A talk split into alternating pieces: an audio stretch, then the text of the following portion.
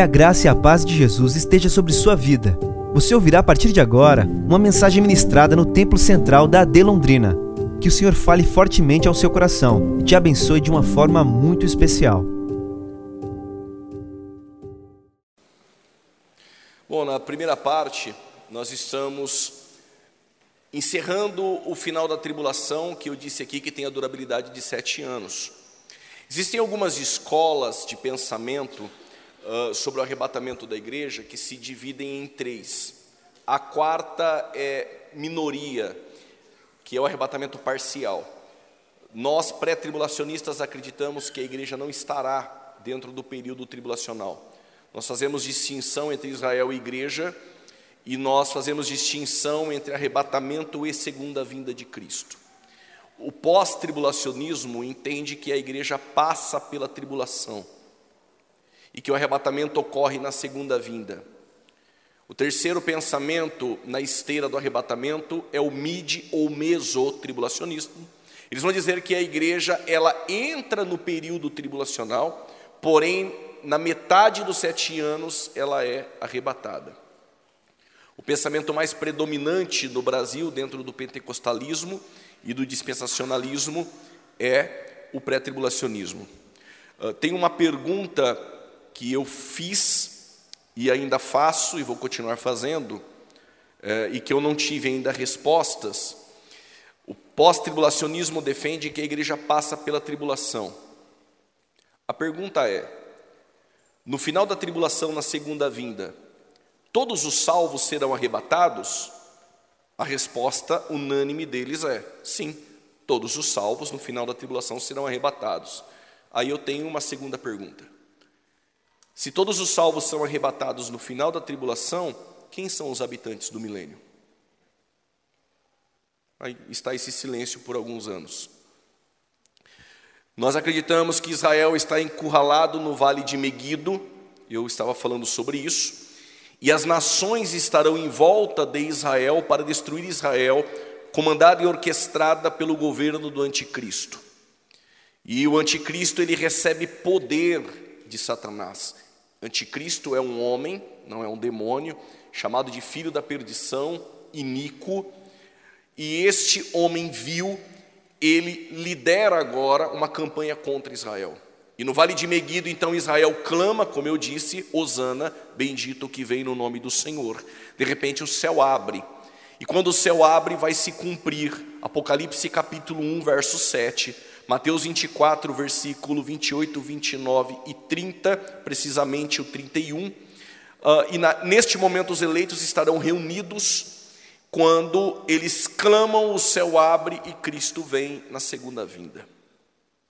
No Salmos 45, versículo de número 8, em algumas traduções vai dizer: Muitos são seus vestidos. Em outras traduções, muitas são as suas vestes. Se você ler o versículo 6 e 7 dos Salmos, está falando daquele que foi ungido com óleo de alegria diante dos seus companheiros. E no versículo 9, se você atentar, fala que ele tem três perfumes: mirra, aloés e acácia. Então, muitos são os seus vestidos, e é verdade. No Monte da Transfiguração, ele aparece com um vestido de gala.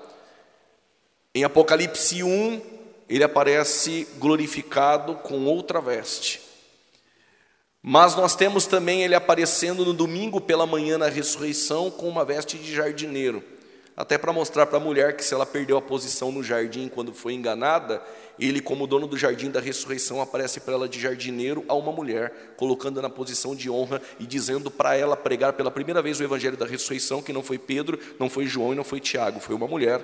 Avisa os discípulos e a Pedro que eu ressuscitei. O dono do jardim te colocou na posição de honra. Só que na segunda vinda ele vem com uma outra veste. Apocalipse capítulo 19, versos 11.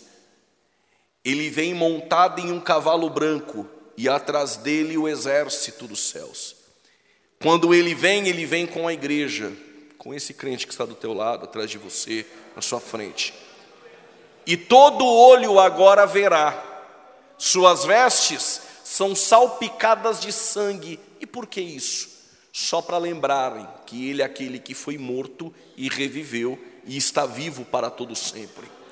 E quando Ele vem na segunda vinda, da sua boca uma espada aguda, na sua cabeça uma coroa com muitos diademas, do seu vestido sobre a sua coxa está escrito: Senhor do Senhor e Rei dos Reis.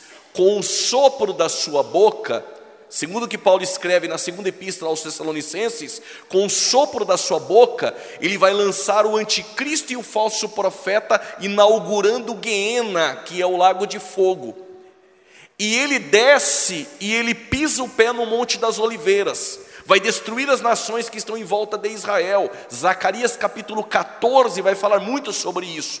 E no Apocalipse 19, nessa segunda vinda, quando ele vem, ele lança o anticristo e o falso profeta no lago de fogo. Enquanto ocorre isso, um anjo desce do céu, a Bíblia não diz quem é. Alguns vão sugerir, de forma hipotética, uma elocubração que poderia ser Miguel ou Micael, e ele amarra Satanás por mil anos. Quando Cristo pisa o pé no Monte das Oliveiras, o monte vai partir ao meio, ele vai salvar Israel.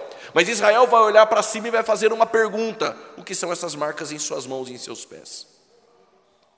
Ele vai olhar para Israel e vai dizer: são as marcas que meus irmãos fizeram dentro da minha própria casa. Quando você lê Romanos 9, é o passado de Israel. Romanos 10, o presente de Israel. Romanos 11 é o futuro de Israel. No versículo 26, precisamente, todo Israel será salvo. Claro que é uma hipérbole a ideia de todo Israel será salvo, mas grande parte de Israel vai reconhecer que este é aquele que foi crucificado em Jerusalém, mas que ao terceiro dia ressuscitou. Então eles vão se converter, vão reconhecer a Cristo. Zacarias capítulo 12, versos 10, vai descer um batismo de súplicas e lágrimas. Israel vai se converter e vai receber o Espírito Santo. O que ocorre? A terra vai ser restaurada, mas há um julgamento de nações aí, Mateus 25, vai separar bodes e ovelhas. E quem adentrará para dentro do milênio? A nação de Israel, mas a Bíblia diz que Jesus vai reger com vara de ferro as nações. Muitos gentios que se convertem no período tribulacional e que não foram mortos no período tribulacional vão entrar no milênio também com Israel. E alguns provavelmente irão se converter no momento da segunda vinda. E no momento da segunda vinda ocorre uma ressurreição de Apocalipse capítulo 20, versos 4 essa ressurreição, alguns confundem com a ressurreição do arrebatamento, dizendo: a Bíblia só fala de uma única ressurreição, mas essa do capítulo 20, versos 4, é uma ressurreição daqueles que foram martirizados e degolados. Ora, e aqueles que não foram, não irão ressuscitar? Então, me parece fazer luz aos salvos do período tribulacional, que foram mortos e martirizados, estes ressuscitarão no momento da segunda vinda irão ressuscitar. Alguém poderia dizer, mas só há uma ressurreição. Quando eu ouvi isso, eu tive que fazer uma pergunta. Ressurreição para a vida, então, é só do arrebatamento da igreja? De 1 Tessalonicenses capítulo 4, versículo 16 e 17, e a de Apocalipse 20, versos 4, é uma única ressurreição para a vida? E aí eu fiz uma pergunta: e a ressurreição das duas testemunhas? É para a vida ou é para a morte? Então, a primeira ressurreição é uma série, e nessa série, a ressurreição de Cristo é para a vida, do arrebatamento da igreja é para a vida, das duas testemunhas é para a vida, e essa ressurreição de Apocalipse 20, versos 4, é dos mortos do período tribulacional no momento da segunda vinda. A terra então será restaurada e começa um período chamado período milenar, é o milênio, é um período de mil anos. Os pais da igreja, anti-nicenos e pós-nicenos, talvez em uma outra oportunidade a gente coloca documentos a qual eles escreveram, defendendo um período de mil anos literais, uh, aqui para vocês uh, no telão, uh, mas não teria mais tempo para isso. O que ocorre é, até Agostinho de Hipona, todos os pais da igreja criam em um milênio e um reino literal na terra de mil anos.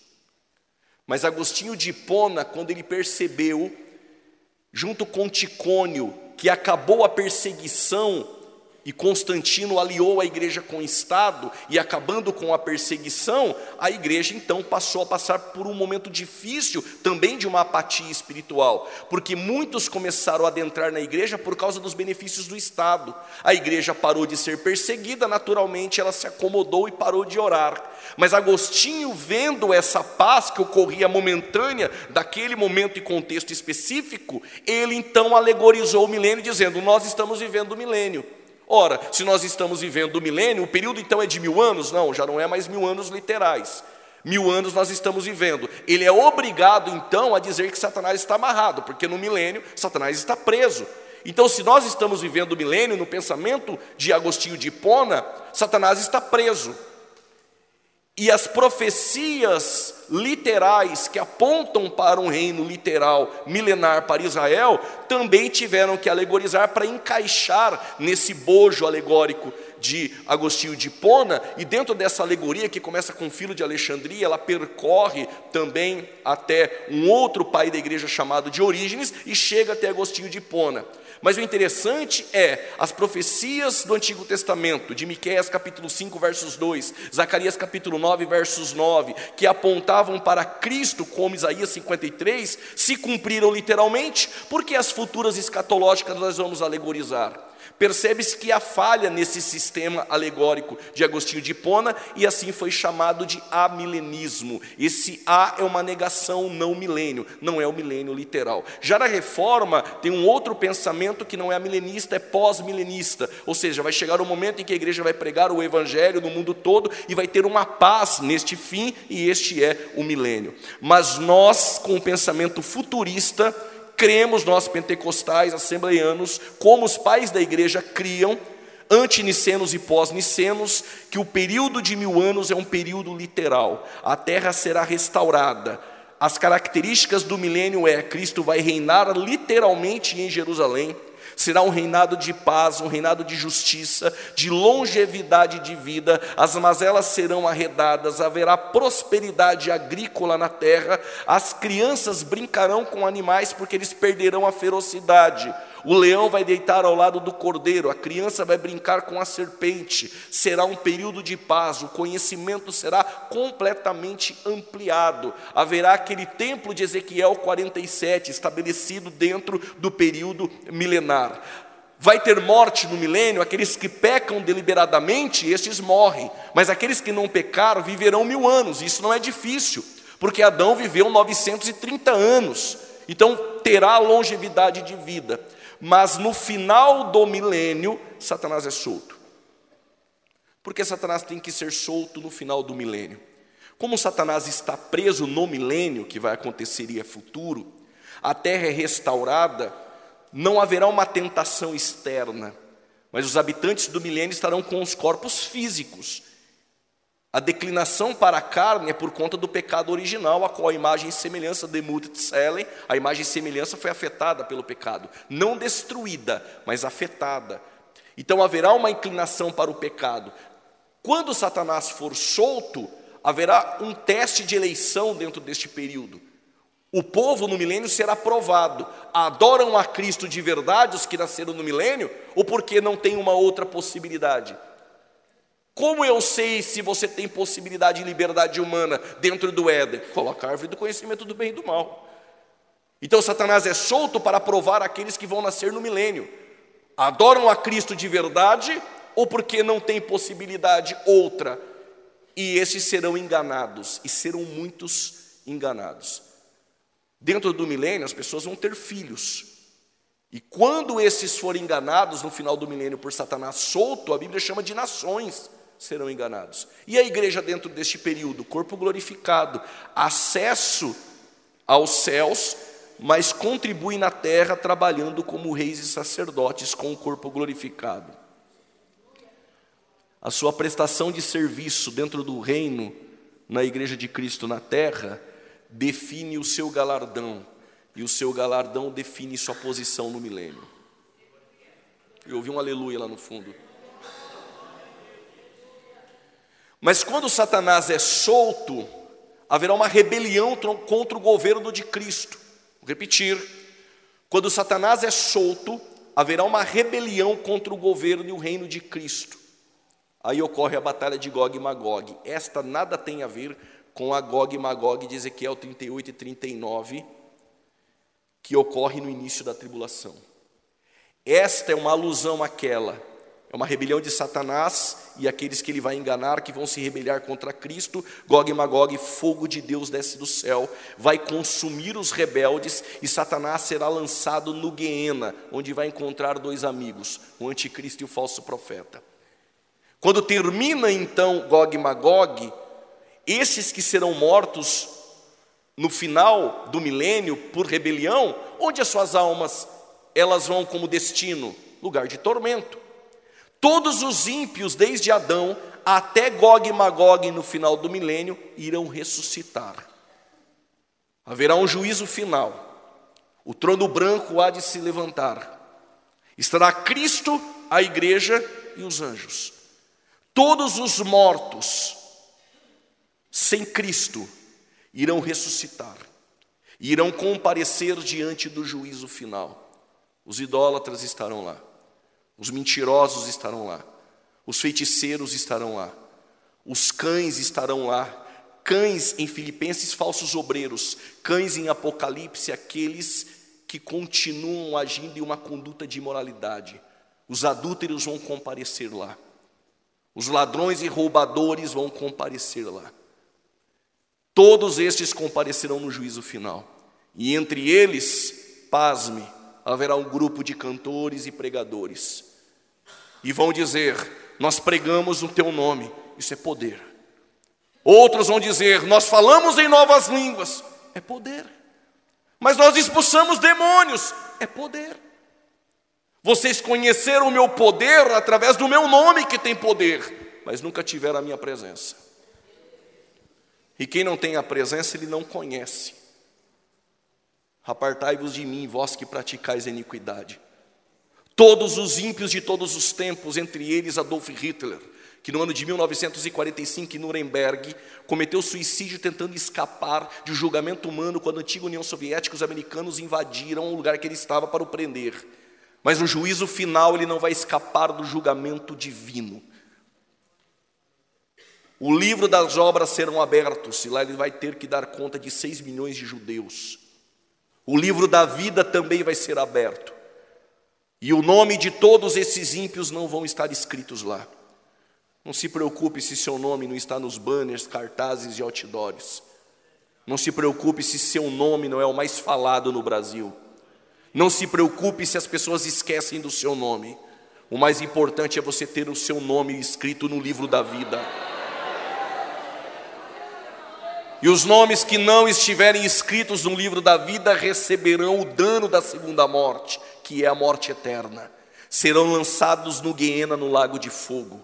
Alguns movimentos sectários, tentando escapar dessa condenação eterna, vão defender uma doutrina chamada de aniquilacionismo, dizendo que essas almas não ficarão eternamente no lago de fogo, que é o Guiena, serão destruídos. Isso seria um prêmio para o ímpio.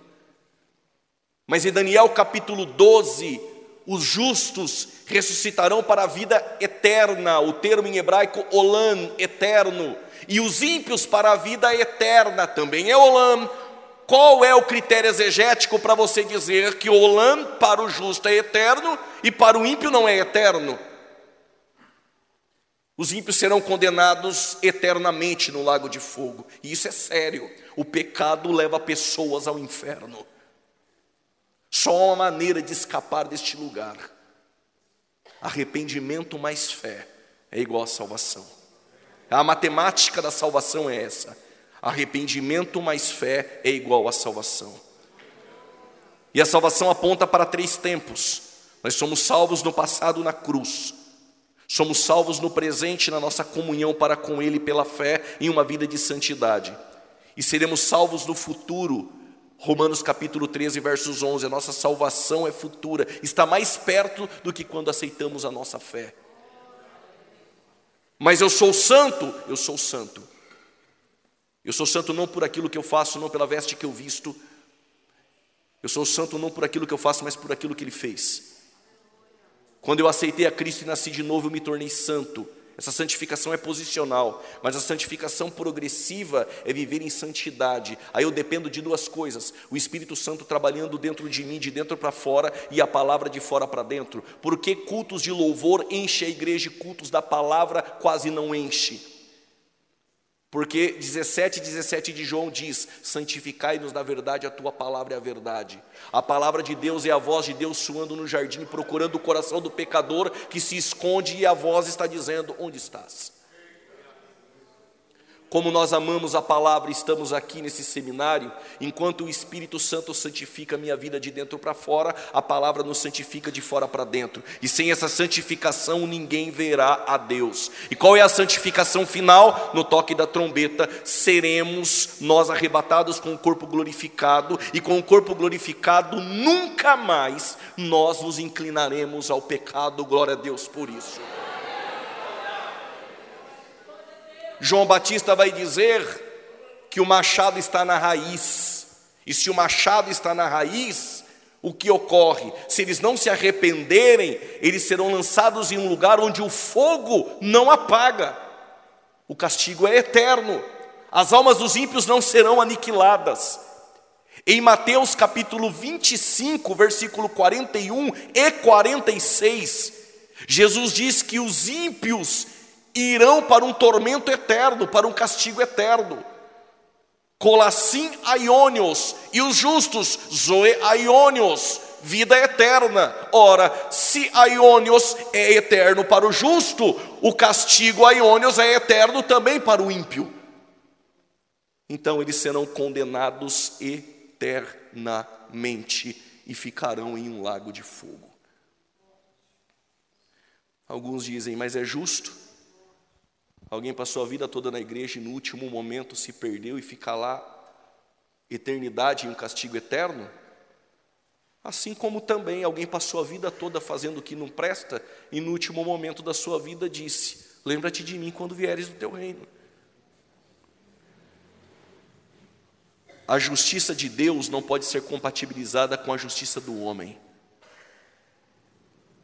Existe pecadinho e pecadão, sim ou não? Existe. Não, mas quem disse não foi eu. Em João capítulo 19, versos 11, Jesus falou para Pilatos: Aquele que me entregou a ti, maior pecado tem. O que Jesus está dizendo é: o pecado de Judas é maior que o de Pilatos. O pecado da rebelião no bezerro de ouro foi chamado de o grande pecado. Graus de rigor no lugar de tormento? Provavelmente sim. Ai de ti, Corazim e Betsaiba. Terá mais rigor para você do que para Sodoma. Haverá graus de castigo, mas todos estarão em um lago de fogo eterno. Terminando o castigo eterno, o juízo final, a terra será restaurada. Alguém no seminário um dia levantou a mão e disse: Mas a terra já não foi restaurada no milênio? Eu disse: Sim. Mas no final do milênio, Satanás é solto e contaminou a terra. Deus não habita naquilo que está contaminado. A terra vai ser restaurada de novo e passará pelo fogo. Segundo Pedro capítulo 3, a partir do versos 10, os elementos ardendo em chama se desfarão. Então a terra será completamente restaurada, passada pelo fogo e restaurada será criada um novo céus e uma nova terra. Uma promessa que já estava em Isaías capítulo 65, versos 17. Um novo céus e uma nova terra. Em livros você não vai encontrar isso. Mas, estudando escatologia, existe uma pergunta que não há resposta. Aqueles que permaneceram obedientes dentro do milênio com os corpos físicos, eles terão os corpos glorificados para viver o novo céus e nova terra? A Bíblia não disse. Então pode-se sugerir que sim, mas não temos um texto. Mas pode também sugerir que estes habitarão no novo céu e nova terra. Mas como estes serão eternos? Por causa da árvore da vida eterna. Isso é um outro pensamento, mas o problema é que ainda carrega o pecado original. Então, necessariamente, precisava ser aniquilado este pecado para viver com Cristo eternamente. A igreja já estará com o corpo glorificado desde o arrebatamento da igreja. Então, existe essa pergunta ainda vaga dentro da escatologia. Mas enquanto novo céus e nova terra existe, capítulo 21 do Apocalipse, no 22, a Nova Jerusalém desce ataviada. Alguém perguntou: por que, que tem uma praça e uma árvore da vida eterna em Novos Céus e Nova Terra com doze folhas, doze frutas para curar? Eu disse: se você entrar na minha casa e dizer por que aquele quadro está ali, eu, eu vou te responder, porque eu sou dono da casa, eu achei que ele ficava mais bonito.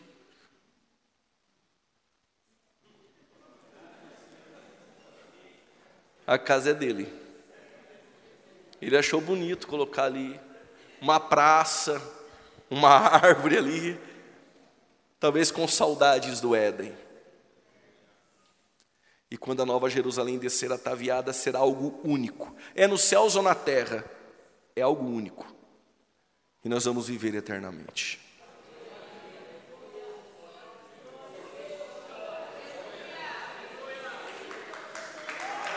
Glória a Deus. Glória a Deus.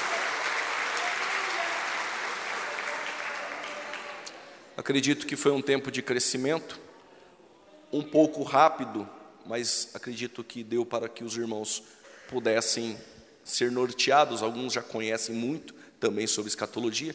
Para aqueles que nunca tiveram este contato, uh, é um norte para você buscar uh, o ensino, o estudo das coisas uh, futuras. Nós teremos um período depois de perguntas e respostas, e aí você pode fazer a sua pergunta.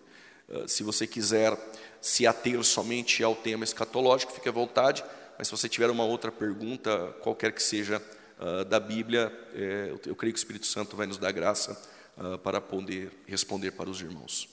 Tudo bem? eu não sei se já disseram isso para você, mas vou aproveitar aqui a oportunidade para dizer. Uh, Algumas pessoas dizem aleluia com S no final.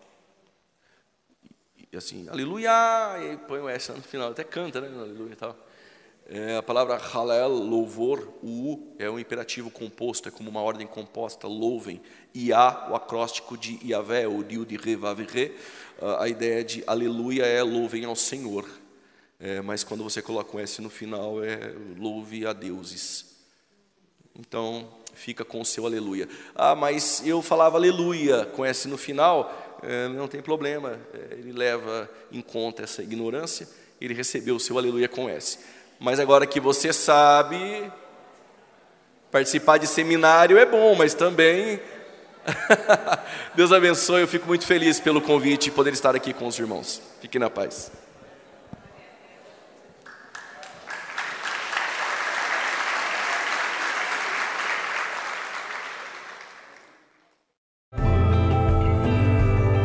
Essa foi uma mensagem ministrada no Templo Central da AD Londrina. Acesse nossas redes sociais no Facebook, Instagram e YouTube e fique por dentro de tudo o que está acontecendo.